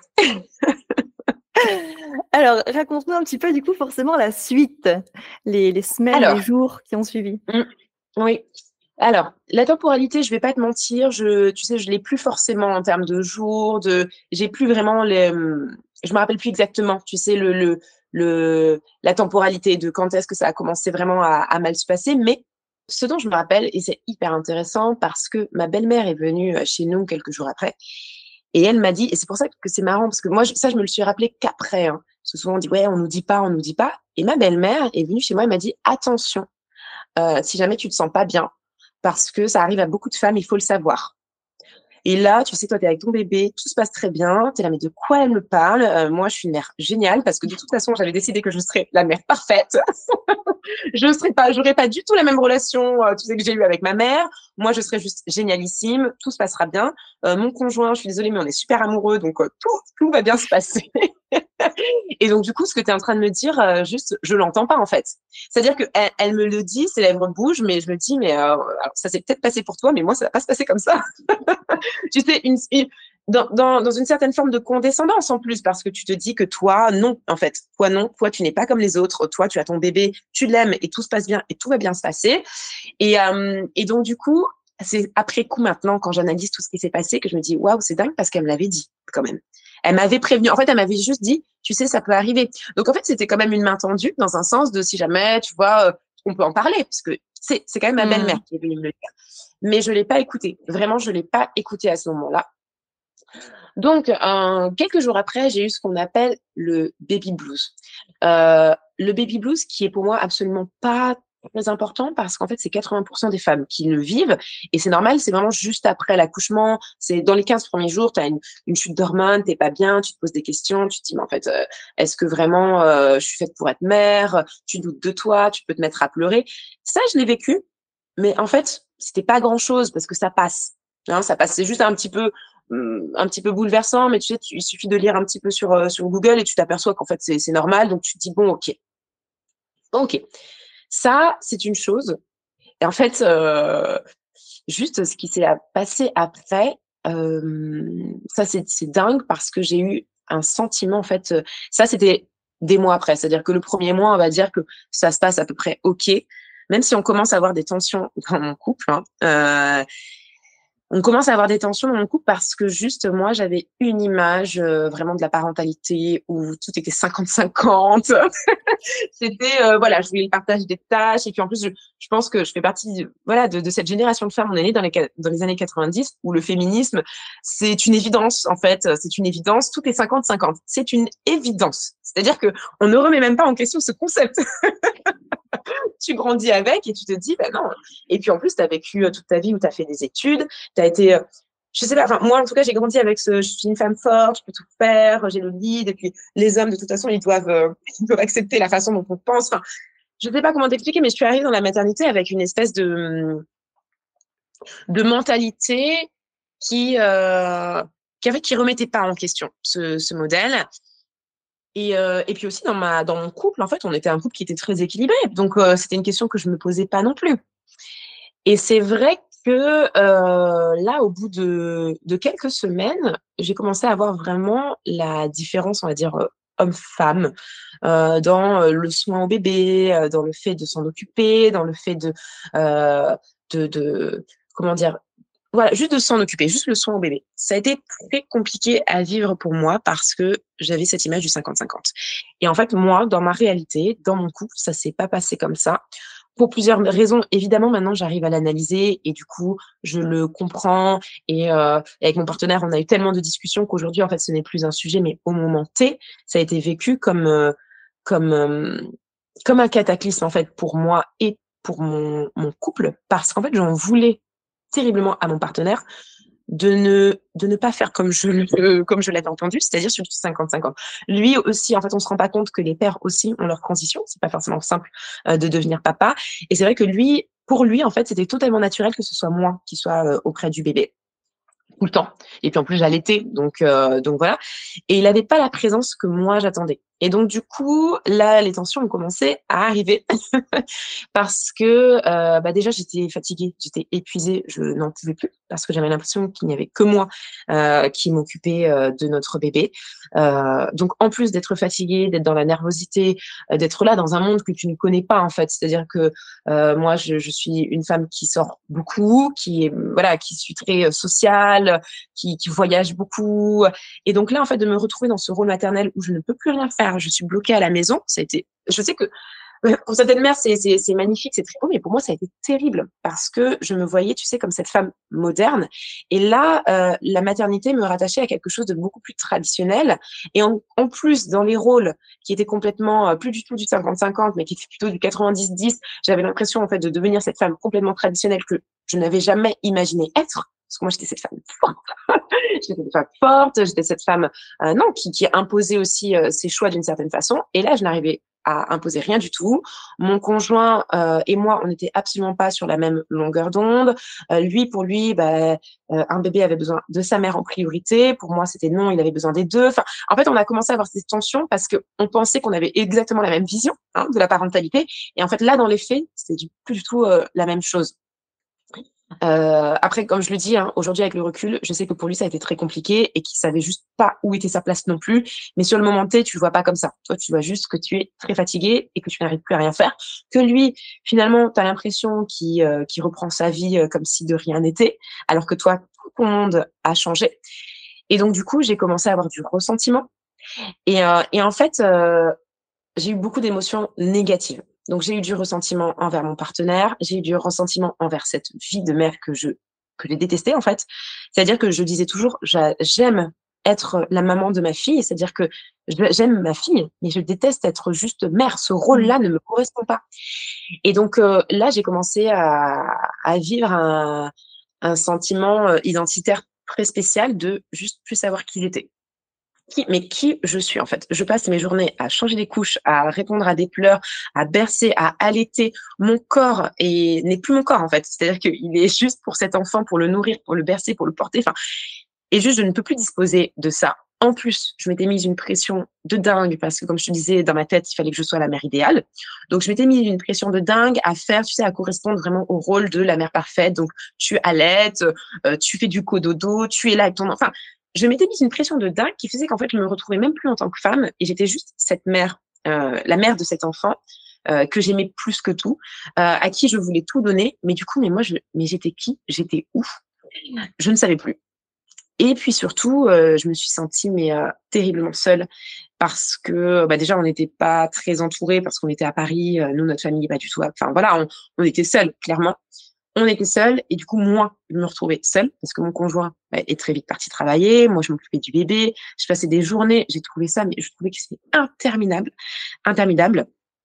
Euh, et puis les pleurs. C'est-à-dire que je, je savais même plus comment répondre aux pleurs. Elle pleurait, je me mettais à pleurer. Enfin, en fait, c'est, en fait, je commençais à descendre en enfer. Je me dis, mais attends, mais c'était pas du tout ce que je m'étais imaginé de la maternité. Pour moi, la maternité, c'était, voilà, c'était des jolies photos, euh, tu vois. Sur Pinterest, euh, sur Instagram. voilà, on, on, était beau, on était amoureux, et puis surtout, euh, ok, tu sais, je m'étais dit, ok, oui, euh, ok, tu dors pas la nuit, euh, bah, ça va, enfin, c'est bon, ça va aller. En fait, non, c'est-à-dire que de ne pas dormir la nuit, euh, on ne se rend pas compte. Quand on est, franchement, quand on n'a pas vécu ça, on ne se rend pas compte à quel niveau de nervosité on peut être dans la journée quand tu n'as pas dormi. C'est ça, c'est voilà, je pense que c'est le, le, plus gros, le plus gros problème. Hein, je pense des, des nouveaux parents, c'est le sommeil. on est juste déphasé complètement. Et en plus, dans la, dans, dans la journée, tu dois assurer parce que ton bébé, il est là et il a besoin de toi. Donc, tu dois assurer avec des, du sommeil en moins.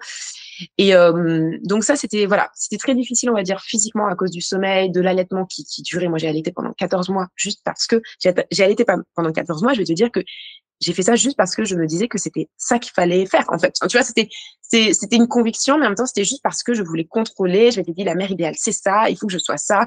Euh, je reste avec mon bébé, je ne sors plus, je ne fais plus rien. Et donc voilà, je me suis juste perdue en tant que femme.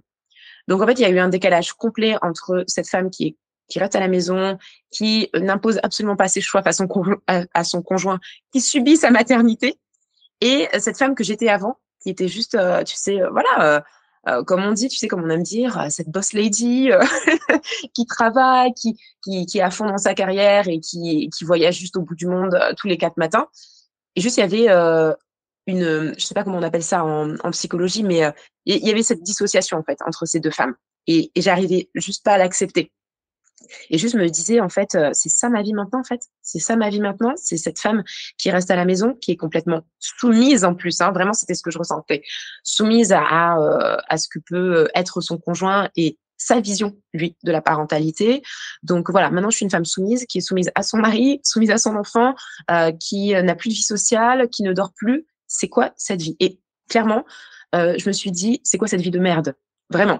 Euh, et je sais que ça peut choquer certaines femmes parce que, et, vraiment, je comprenais pas, je me retrouvais absolument pas dans le discours des femmes qui disent la maternité euh, euh, m'a rendu, euh, tu sais, ma féminité, je ne m'épanouis dans la maternité. Et je me disais, désolée, alors avec condescendance à l'époque. Alors je le disais, j'aime bien dire à l'époque et maintenant ce que je suis devenue, parce que maintenant j'ai un niveau de compréhension qui est complètement euh, différent, mais à l'époque je me disais, il faut vraiment avoir eu une vie de merde pour s'épanouir dans la, maternité. Enfin, tu vois, c'est-à-dire que j'avais vraiment ces mots, c'était très cru parce que j'étais en colère.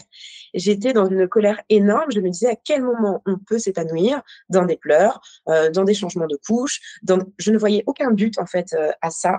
Et c'est terrible parce que moi, j'avais toujours voulu être maman et j'avais idéalisé ce moment-là. Et en fait, quand je l'ai vécu, c'était juste, euh, je ne sais pas, je ne sais pas comment t'expliquer, mais je me suis perdue. Je me suis perdue en tant que femme. Ouais, alors je comprends totalement effectivement ce que tu veux dire. encore une fois, avec ton, thème astral sous les yeux. En fait, disons que quand on est verso, alors c'est évidemment pas l'explication, voilà, mais tu vas comprendre un petit peu où, je veux en venir. Le verso en astrologie, en fait, souvent c'est un signe qui a, surtout quand on est une femme, qui a le plus de mal, on va dire, ou allez, on va dire qui a le plus de mal peut-être à se mettre dans le rôle de mère. Non pas parce que c'est des mauvais parents ou quoi que ce soit, mais parce qu'en fait, tu vas comprendre très rapidement là où je veux en venir les mots-clés du verso, si on prend juste l'archétype du verso tout seul, les mots-clés, c'est indépendance, liberté, mmh. stimulation intellectuelle. Alors, stimulation, enfin, de mouvement, hein, c'est la liberté. Et donc, forcément, Certes, effectivement, tu as un soleil en maison 5, ce qui veut dire que la maternité, in fine, c'est quand même un, vrai rôle dans ta vie. Euh, mais il faut pas oublier que tu es verso, et donc forcément, il y aura toujours cette espèce de besoin d'indépendance, de stimulation, de mouvement, de recherche intellectuelle, ce genre de choses. Et donc forcément, D'autant plus quand le, le, verso, c'est un signe qui est très dirigé vers le futur. Et donc, à un moment, tu vois, tu as dit que tu avais mal vécu ce schéma très traditionnel. C'est un peu ça, hein, le, truc. Souvent, ce qu'on peut conseiller finalement aux parents qui ont ce genre de, de placement, qui vivent mal ce côté euh, un peu traditionnel, tout ça, c'est justement de faire, enfin, d'avoir des, de vivre leur parentalité de la manière la plus, comment je pourrais dire, originale possible, de la manière la moins, pas forcément traditionnelle possible, mais en tout cas de faire leur propre chemin sans regarder un petit peu ce qui se fait autour parce que le verso, c'est dans tous les cas le signe de l'originalité. C'est les rebelles, c'est les gens, c'est les outcasts, c'est les indépendants. Donc, le fait que tu sois verso et que tu aies mal vécu, si tu veux, cette espèce de notion de, maternité traditionnelle qui, en plus, t'enferme dans un rôle, effectivement, c'est tout à fait logique dans le sens où c'est tes besoins, c'est ton, ton l'archétype que tu viens vivre dans cette vie. Là, c'est en contradiction avec ça, si tu veux, avec ce que tu vis euh, sur le moment. Et Donc c'est normal. Ah non, mais... Ok. Et alors, tu dis des mots qui sont très, euh, très, comment je pourrais dire, très clichés dans tes autres placements depuis euh, le début. C'est le mot contrôle, c'est le besoin de perfectionnement, enfin d'être parfaite, même tout ça, l'image idéalisée. Et alors ça, c'est la lune en, en, vierge pour le coup. Euh, la lune, c'est les besoins. La vierge, c'est le signe entre autres du contrôle, du, du besoin de perfectionnement, si tu veux. C'est vraiment un mot clé pour le coup. Et bon, parfois, on peut dire qu'avec la lune en vierge, souvent, ça remonte un petit peu à l'enfance, ou comme on a été un adulte très tôt, forcément, on se dit que il faut qu'on soit au top. Souvent, en fait, quand je vois un mix balance vierge, comme dans ton thème, voilà, dans un thème astral, je dis souvent que c'est un petit peu le syndrome de d'Hermione Granger, si tu veux, où on a besoin d'être la bonne élève, que tout soit parfait, soit millimétré, sinon on a l'impression qu'on va pas être aimé, ou un peu un truc comme ça, si tu veux. Oui. donc, c'est vrai que ce besoin de contrôle-là, quand on mixe les deux, bah, c'est littéralement toute l'histoire que tu nous que tu nous racontes et tous les sentiments qui sont tout à fait euh, évidemment légitimes. Hein. Quand on a un thème comme le tien, c'est évidemment normal de se sentir très étriqué finalement dans le rôle de mère, quoi. Mmh. Effectivement. Ouais, et puis je pense que ce qui nous a, enfin, là c'est vraiment moi et mon rôle et mon identité, tout ça qui a été très compliqué. Mais après, ce qui a été très compliqué aussi à gérer, c'était euh, la relation de couple. C'est-à-dire que pendant les deux premières années, ça a été très très long. Pendant les deux premières années, il n'y avait pas une semaine où je me disais pas euh, on va se séparer. On va se séparer, on va se séparer. Je ne peux plus, je ne peux plus vivre comme ça, je ne peux plus vivre avec lui. Euh, lui, c'est différent parce qu'il est plus euh, posé, il est moins dans les émotions, il voit plus sur le long terme. Enfin, voilà, comme je disais, hein, il, correspond bien parce que justement, on, est complémentaires, mais en fait, j'avais, je commençais à avoir une certaine haine. C'était terrible, mais j'avais une certaine haine, envers mon partenaire. On n'arrivait plus à se comprendre.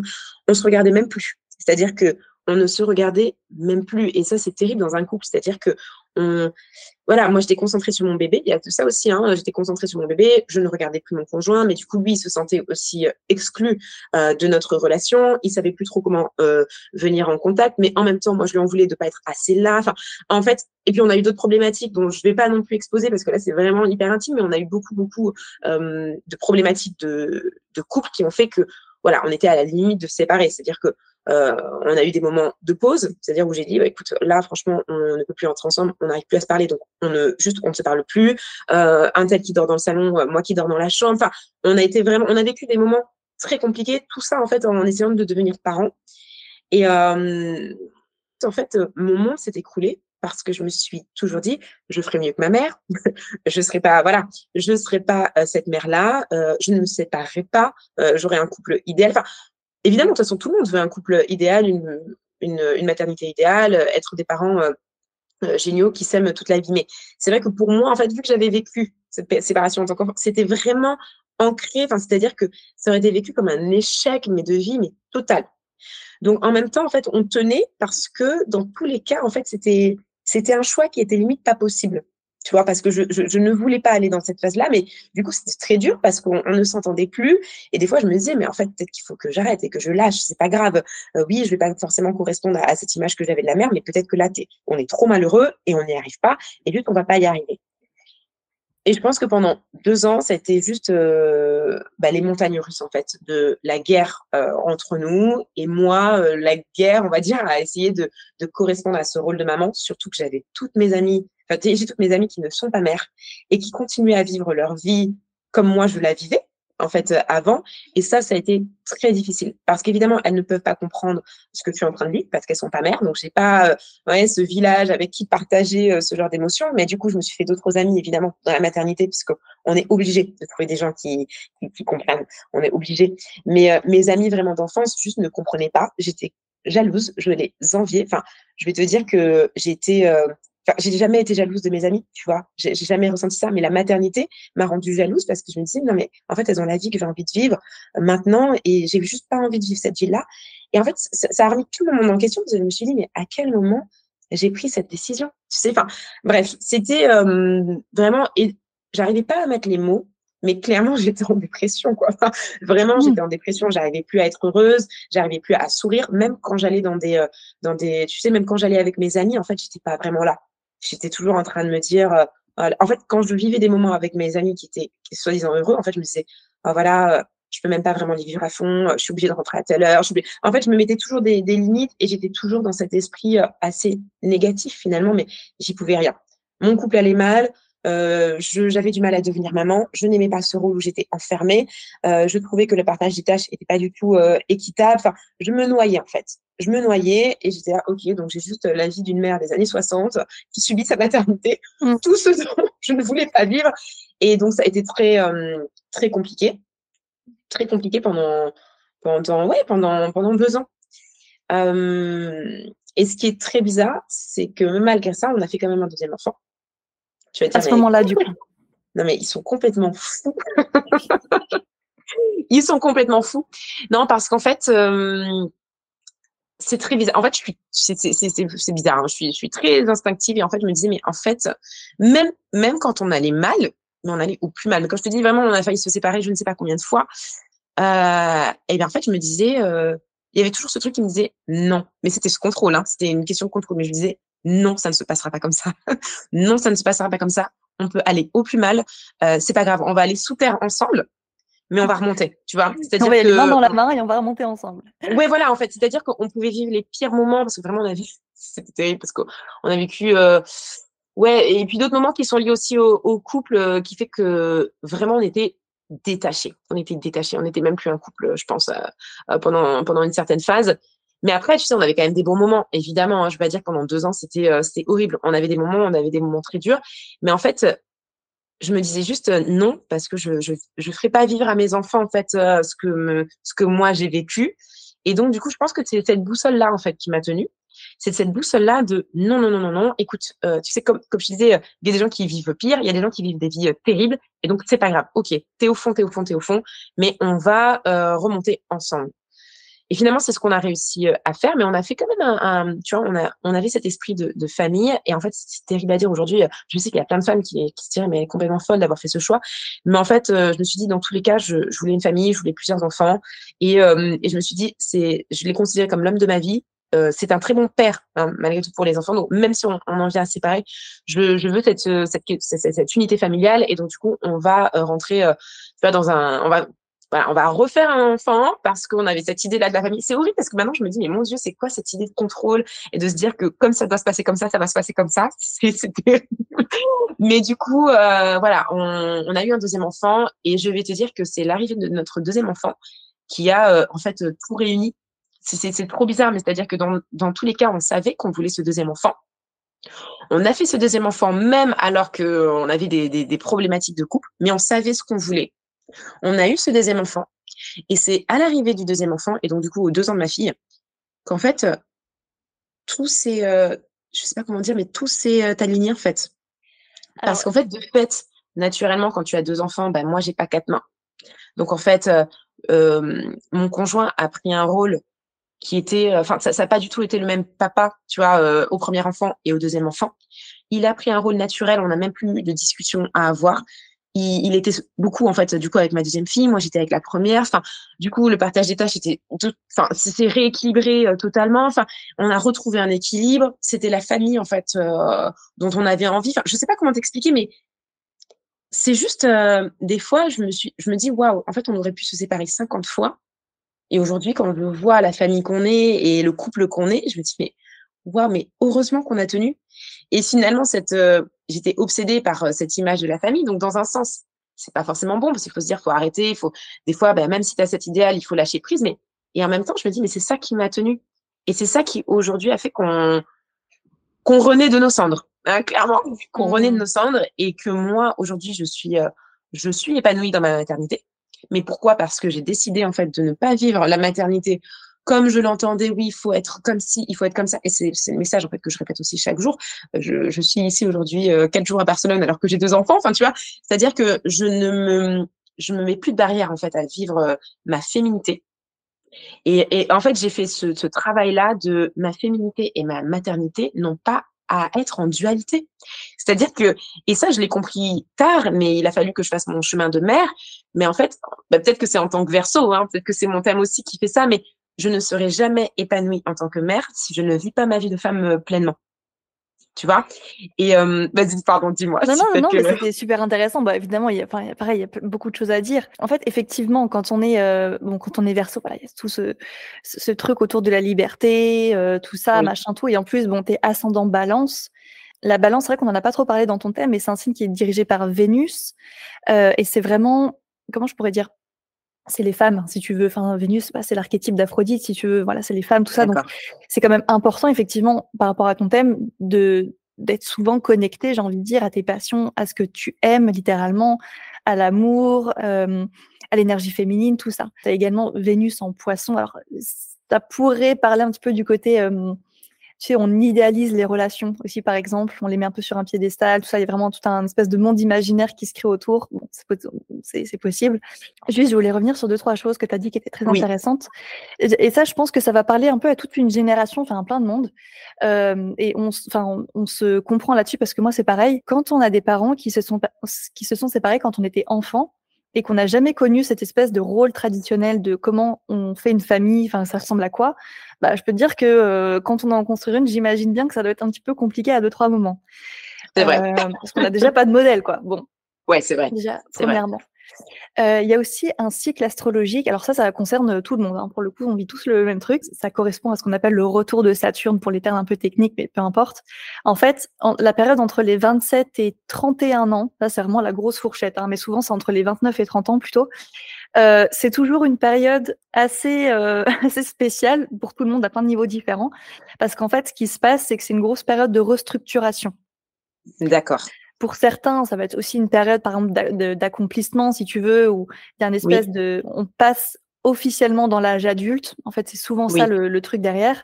Euh, mais dans ton thème astral, c'est vraiment, euh, ça résonne beaucoup avec le mot restructuration. Vraiment, il y a tout un espèce de gros shift qui se fait comme ça où tout se peut s'effondrer, tout se reconstruit derrière, si tu veux. Et donc quand je dis euh, tout, bah c'est voilà, c'est de entre nos notre naissance et nos 29 ans par exemple, hein, tout ce schéma-là s'effondre, on va dire, ou en tout cas ça se restructure pour avoir quelque chose de beaucoup plus solide et beaucoup plus pérenne euh, sur le long terme.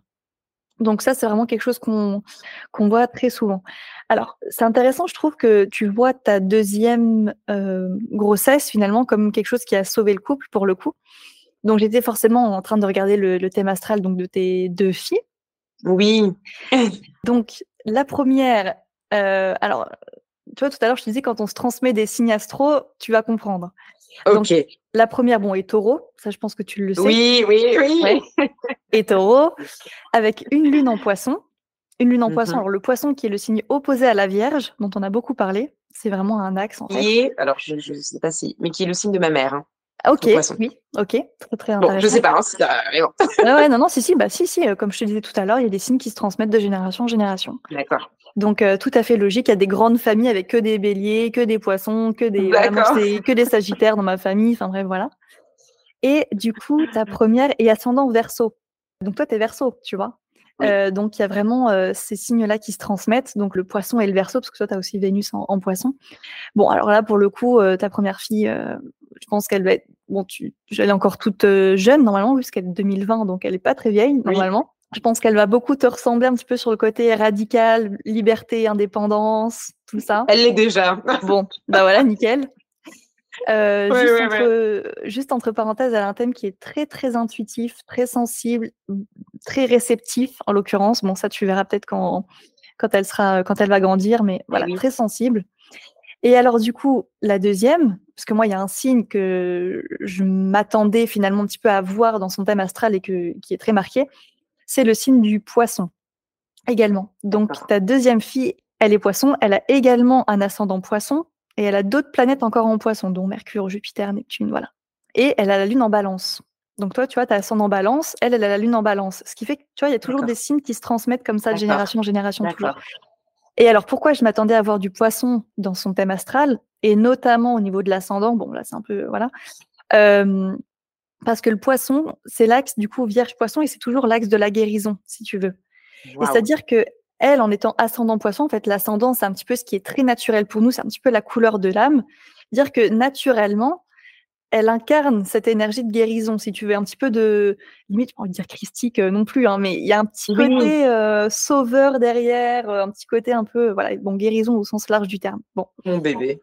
Voilà. Donc, alors des fois, ça donne des personnalités un petit peu, comment, un petit peu dans le monde de Disney, pareil, comme j'ai tout à l'heure, vraiment la rêverie, tout ça. Donc, bon, ce sera peut-être une grande créative, bon. Mais c'est intéressant. Et alors, un petit fun fact également, ça j'en ai parlé dans le bah, dans l'épisode qui est déjà sorti, l'épisode dont on va sortir l'épisode, mais qui pour moi n'est pas encore sorti. Enfin bref, peu importe. Euh, dans, dans, un thème astral, on peut voir la grossesse, enfin comment dire, les, neuf mois qui ont précédé notre naissance. Donc si je regarde le thème astral de ta deuxième, enfin dans, dans tous les thèmes astraux, je peux voir comment tu as vécu ta grossesse. Donc, sa grossesse d'elle, si tu veux. D'accord. Tu vois ce que je veux dire? Oui. Et donc, elle, donc en fait, c'est la maison 12, en l'occurrence. Et donc, elle, elle a Saturne en maison 12. Ce qui fait que si je l'avais eu en consultation, j'aurais pu lui demander est-ce que ta maman a hum, vécu pendant ta grossesse un sentiment de solitude, d'épreuve, de. Hum, ça pourrait mettre un petit peu un espèce de. Euh, oui, quand je dis solitude, c'est vraiment où on, peut même tomber un peu dans la dépression, ce genre de choses. Dire que la grossesse, eh ben, effectivement, voilà, a été un petit peu teintée finalement de, de, de, la fameuse un petit peu dépression dont tu parlais finalement. Oui. Peut-être qu'elle est aussi venue, tu sais, on dit souvent que les, les enfants viennent s'incarner dans telle famille un petit peu pour euh, parce que naturellement ils ont telle énergie, donc ils viennent régler des problématiques ou bien euh, suivre un schéma familial, enfin bref, peu importe. Et donc elle, naturellement, elle représente vraiment toute cette énergie de guérison, d'apaisement, de tout ça, quoi, finalement. Donc euh, c'est assez beau pour le coup. C'est pas mal du tout, hein. Oui, écoute, on... mais tu sais tout à l'heure ce que tu as dit en, début d'épisode, tu as dit euh, généralement les, les versos euh, qui ont, voilà, on a vécu des choses dans l'enfance, mais en fait que la vie va pour le mieux, on va dire. Et en fait, moi dans ma maternité, je le vois vraiment comme ça, et c'est le message que je diffuse tout le temps. C'est en fait, ça peut passer. Alors, je pense généralement pour la majorité des mamans, ça passe. Mais en fait, on peut vivre des choses émotionnellement très intenses et terribles, mais en fait, c'est une saison c'est une, c'est une saison et c'est vrai que voilà, la, la, la résilience, euh, c'est très important parce que ça nous permet juste de dire, OK, comme je t'ai dit, moi, je, on allait aller sous terre ensemble et c'était pas grave. Tu vois, euh, tant pis, euh, on savait qu'on allait vivre des moments très durs, mais on avait cette vision, on le savait. Dans tous les cas, on ne se sépare pas, on fait famille. Et c'est pas, on n'était pas, tu sais, borné je veux dire, euh, notre relation est, reste très saine en fait. Hein. on n'est pas dans une relation toxique. Euh, je, reste avec les coups cool. Enfin, c'est pas ça. Hein. C'est juste, on a ces grosses difficultés, mais on, est ensemble et on se tient la main et, et, on, et on va y aller. Et aujourd'hui, vraiment, bah, ma, ma, fille maintenant, euh, elle a quand même, enfin, un an et demi. donc, on a quand même eu des, des, petites phases, mais c'est vrai qu'on est quand même dans, enfin, on s'est construit quoi. On s'est construit et c'est vrai que c'est son arrivée à elle qui a permis de, comme je t'ai dit, d'équilibrer pas mal de choses. Et voilà, et c'est juste, euh, c'est le, enfin, le pur bonheur. Ouais, c'est, ouais, ouais, ouais, quand même. Le plus, le plus gros est passé, en tout cas. Enfin, pour l'instant, le plus gros est passé. Franchement, je pense que, que oui, que le plus gros est passé. Tu sais, souvent on dit oui, euh, petits enfants, petits problèmes, euh, tout ça. Moi, j'y crois pas du tout. Mais bon, comme je dis, la dernière fois, on m'avait prévenu aussi pour la dépression, j'y croyais pas. Maintenant, je vais avancer dans la vie avec un peu plus d'humilité. Mais vraiment, pour moi, c'était ce, cette restructuration, comme tu dis, de, de, de, cette femme qui devient mère, qui a été très compliquée, c'est pour ça que j'ai eu du mal euh, dans, dans, dans, tout ça, et puis c'est ce, couple qui devient parent aussi, je pense que vraiment le plus gros est derrière nous. Je, je, mmh. ne sais même pas comment on peut euh, vivre euh, là encore plus difficile émotionnellement en tant que couple et en tant que voilà en tant que, que, que femme et homme qui deviennent qui deviennent parents. Donc mmh. Mmh. Ouais, bah, je sais que le sujet forcément du de la dépression, euh, liée à la maternité, baby blues, tout ça, c'est un sujet qu'on m'a souvent demandé sur le podcast qui va enfin qui intéresse déjà des des auditrices, tout ça donc euh, voilà, dans tous les cas, c'est un épisode qui va je je pense et j'espère leur parler et dans tous les cas, c'est un sujet que tu abordes beaucoup aussi sur ton compte Instagram. Oui. Oui. Maintenant, si tu devais donner, je sais pas, un, deux, trois conseils, enfin en tout cas, les choses qui t'ont permis un petit peu de de renverser, j'ai envie de dire, un petit peu la, cet état d'esprit-là de, de, dépression Est-ce qu'il y a des choses particulières qui t'ont euh, fait euh, aller mieux, qui t'ont aidé, qui t'ont... Si tu avais des conseils, j'en sais rien, pour des femmes qui sont plein là-dedans actuellement, est-ce qu'il y a des choses que ah. tu aimerais leur dire, leur partager? Bien sûr. Après, il y a des conseils qui sont faciles à donner quand on est sorti de là. Non. mais qui, je sais, ne sont pas applicables. Vraiment. Enfin, je, je, le dis parce que tu sais, souvent, on aime bien donner beaucoup de conseils moi, je sais qu'on m'a, enfin, par exemple, je, je, pourrais donner le conseil euh, de dire prenez du temps pour vous, pensez à vous. Tout ça, c'est un conseil que j'adorerais donner, par exemple. Mais je sais qu'il est absolument pas applicable quand on devient maman. C'est-à-dire que, euh, et, j'aime bien le dire parce que c'est un conseil que je veux donner. C'est un conseil que je veux donner, mais je sais très bien qu'il n'est pas applicable quand on devient maman parce que on est dans ce contrôle. On ne peut pas en fait. On n'y arrive pas. C'est des forces qui sont très difficiles à, à lutter contre. Et donc, déjà, c'est d'avoir de la, compassion envers soi-même, de se dire que ce qui se passe en ce moment, ça peut être très dur et, et c'est OK en fait. C'est-à-dire que ne pas essayer d'aller à l'encontre en fait tout le temps. Parce que c'est vrai qu'on a plein de messages sur les réseaux. Moi, j'ai des mamans qui viennent me voir et qui me disent oui, mais j'aimerais prendre du temps pour moi, j'aimerais faire ci, j'aimerais faire du sport, mais j'y arrive pas. Et je dis c'est pas grave, hein. vraiment et beaucoup de compassion envers toi-même et avec ce que tu es en train de vivre. Parce que tu as ces messages-là, mais les messages, c'est peut-être des mamans qui, qui, ont des enfants de 6 ans, de 3 ans, de, de, de 7 ans, qui, qui, qui ont vécu peut-être la période que tu es en train de vivre, mais qui aujourd'hui sont passées à une autre étape. Donc, c'est normal qu'elles arrivent à, à, avoir en fait cette, cette vision-là de la maternité. Toi, actuellement, tu n'y arrives pas, ce n'est pas grave. Ce n'est pas grave. Donc vraiment, déjà, c'est avoir de la compassion en, en, envers soi, euh, ne pas se, ne pas se flageller là. En tant que mère, on est toujours en train de, de se donner des coups de fouet et c'est terrible. Euh, juste arrêter parce que toutes les mères vivent des difficultés. On n'a pas toutes les mêmes, mais on, on, en vit toutes. Et donc, du coup, juste arrêter de se flageller. Non arrêter de se dire toujours qu'on est une mauvaise mère. Non, il y a des milliers de façons d'être mère. Donc, en fait, la tienne sera certainement la bonne. Et juste, euh, tu vas t'améliorer avec le temps. Parce que j'aime bien dire ça aussi, c'est que ne croyez pas à ce truc euh, d'instinct maternel à tout prix. On a un certain instinct en tant que femme, en tant que mère, en tant qu'être humain. Mais il y a quand même la vie, c'est quand même beaucoup d'apprentissage. Donc, juste aussi se laisser le temps. Ça, c'est vraiment, c'est se laisser le temps de cette transition. Euh, ne pas essayer d'aller trop vite. Moi, je dis toujours, en fait, il faut être aussi hyper réaliste avec la situation dans laquelle on est. Quand on n'est pas bien, juste se regarder et se dire, ok, c'est vrai, je suis pas bien. Ok, je suis pas bien. Là, euh, j'aime pas du tout la vie dans laquelle je suis. Euh, j'aime pas ça, mais se dire quand même que c'est impossible. C'est impossible que cet état-là soit euh, soit pour la vie. C'est impossible. Ouais, voilà. Je veux dire, euh, après, euh, après l'été, il y a l'automne. Après l'automne, il y a l'hiver. Après l'hiver, enfin, tu vois, c'est des cycles. et donc là, juste le, tu vois, j'aime pas trop donner des conseils. Tu sais, faites ci, faites ça, parce que je sais qu'on est toutes, on a toute une individualité. Euh, on est toutes différentes. On vit toute notre maternité différemment. Et donc, et je sais que cette période-là, elle est tellement critique que de donner des conseils, des fois, c'est encore une injonction, tu sais, à, pour la mère à se dire, ah, ben, je devrais être comme ci, je devrais être comme ça. Non. Vivez vraiment en fonction de qui vous êtes, vraiment. Mais ça, c'est, ça, c'est, je crois, c'est le conseil que je dois donner, c'est n'essayez pas de correspondre à des rôles, en fait. Parce que quand on essaye de correspondre à des rôles, on lutte contre des forces et ça ne nous correspond pas et on est encore plus mal et on va culpabiliser. Et donc, juste être soi-même et surtout se laisser le temps. Moi, je pense que c'est, c'est pas un conseil, mais c'est la meilleure chose que j'ai à dire, c'est que tout n'est que saison tout n'est que cycle. Donc là, actuellement, si on est euh, dans le pire moment, euh, enfin qu'on considère qu'on est dans le pire moment de sa vie, se dire que, ok, euh, ça va aller en fait, ça va aller, ça peut être très dur, mais il faut laisser le temps au temps. Moi, je suis très sur la saisonnalité en fait et le temps. je sais que des fois on aime bien des conseils très concrets, mais moi je ne le suis pas parce que je pense que des fois c'est juste le temps qui fait son chemin. Et, euh, et par contre, euh, oui, si, si par contre un conseil euh, que je dois donner, c'est toujours communiquer avec son partenaire. Parce que en fait c'est notre moitié. Et on se rend pas compte qu'en fait sans ce couple-là, il y a plus de famille. Et donc du coup en fait c'est c'est la seule, enfin c'est vraiment la personne avec qui on, on doit se construire, construire notre monde et, euh, et, donc la communication, ça fait très bateau de dire la communication, c'est la clé, mais c'est vrai en fait. Euh, ne jamais rompre en fait ce, ce, contact, même quand ça va pas, il faut continuer, il faut continuer à, à, à, parler et à échanger. Donc ce serait ça, c'est continuer à communiquer avec euh, son partenaire, se laisser le temps, se dire que tout n'est que saison, et surtout avoir beaucoup de compassion avec soi-même et, et, juste rester qui on est. Bah, et pas essayer de, de correspondre à, à, des rôles qui correspondent finalement à pas grand-chose. Ouais, bah, je pense qu'on pouvait pas mieux terminer. J'ai envie de dire, tu pouvais pas mieux donner comme conseil, hein, je pense, surtout bon, bah, l'ayant l'ayant vécu évidemment. Mmh. Mais non, non, je trouve que c'est des très beaux conseils, déculpabilisants, je pense aussi.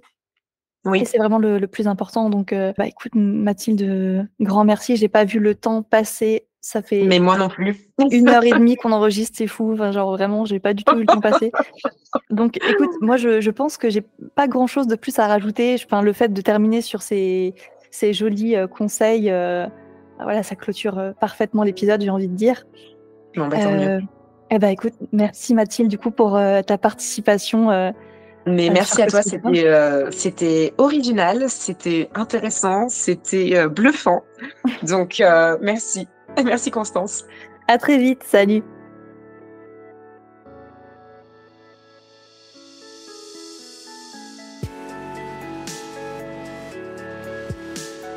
Avant de clôturer cet épisode, je tiens à préciser que si vous avez vous-même certains des placements cités dans l'épisode, cela ne garantit en rien qu'il vous arrivera les mêmes événements que ceux évoqués dans l'épisode. Chaque thème astral a sa dynamique propre et son évolution personnelle. Grand merci d'avoir écouté Cosmic Mom. Je vous invite maintenant à vous abonner au podcast pour ne pas rater les prochaines histoires aussi passionnantes que celle-ci pour soutenir le podcast et le faire grandir. Vous pouvez le noter sur Spotify ou Apple Podcast et partager sur Instagram cet épisode qui aura, j'en suis sûre, un impact particulièrement fort. Merci pour votre écoute et à très vite sur Cosmic Mom.